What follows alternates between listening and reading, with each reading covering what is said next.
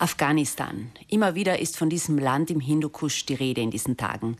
Es ist ein Vielvölkerstaat mitten in den Bergen, ein armes Land, das gleichzeitig reich an Bodenschätzen ist, Eisen, Kupfer, Gold. Entsprechend war es immer schon ein Zankapfel der Mächte. Zuerst waren es die Russen, dann die Amerikaner. Jetzt haben die Taliban die Macht ergriffen und wollen dem Land die strengen Gesetze der Scharia aufdrücken. Viele Menschen wollen flüchten, doch die Taliban wollen die klugen Köpfe nicht gehen lassen. Eine menschliche Katastrophe spielt sich derzeit ab in Afghanistan, besonders in Kabul. Mein Studiogast, der kennt dieses Land gut, Margret Bergmann. Sie ist Autorin, ehemalige Lehrerin und Bibliothekarin aus Bozen-Haslach.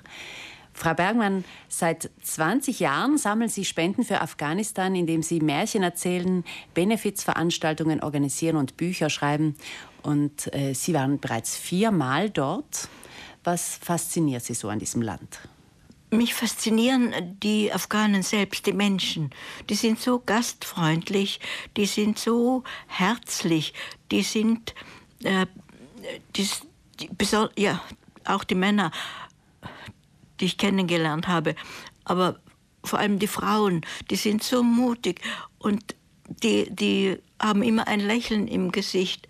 Und ich glaube, sie sind auch äh, voll Hoffnung, voll Hoffnung auf irgendwann einmal eine bessere Zukunft.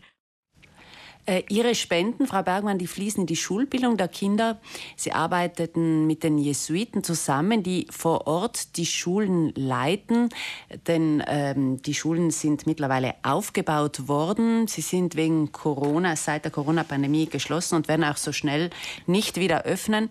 Sie haben mir erzählt, dass Sie ganz bewusst derzeit keinen Kontakt aufnehmen. Warum?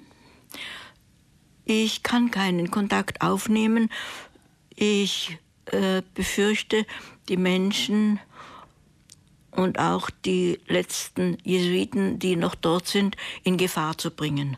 Und das möchte ich auf jeden Fall verhindern. Also Sie wissen momentan gar nicht, wie es den Menschen dort geht, die Sie kennengelernt haben. Einerseits sind da an den Schulen, die Sie mitfinanziert haben, die christlichen Jesuiten. Andererseits ist Afghanistan zu 99 Prozent islamisch. Welche Werte werden an den Schulen vermittelt? Ganz wesentliche, wichtige Werte. Nicht nur das Wissen an sich. Äh, man weiß ja, dass die Jesuiten die besten Schulen haben. Es wird die Menschlichkeit vermittelt. Es wird ähm, der Friedenswille, auch die, die, die gegenseitige Hilfe, äh, die, also wirklich Werte, die für den Menschen, für die Menschheit wichtig sind. Sie sprechen in den Schulen natürlich nicht über die Religion. Sie selbst sind natürlich sehr religiös und wir haben auch immer am Abend am Küchentisch zum Beispiel eine heilige Messe gefeiert. Aber ähm, sie haben auch afghanische Freunde, die Muslime sind und die, die behandeln sie wie äh, von Mensch zu Mensch. Gleichgesinnte. Ja. Frau Bergmann, die Hilfsgelder, die Sie auch zusammen mit den Südtiroler Ärzten für die Welt sammeln und gesammelt haben, die fließen in Mädchenschulen und in ein technisches Institut in Herat. Für afghanische Kinder und Jugendliche ist der Schulbesuch das schönste Geschenk, haben Sie mir erzählt. Sehen es diese jungen Menschen als Sprungbrett, aus der Armut herauszukommen? Auf jeden Fall, ja. Denn Mädchen und äh, Burschen, äh, die dieses Technical Institute besuchen dürfen, die haben dann eine, eine große, große Chance, eine gute Anstellung zu bekommen.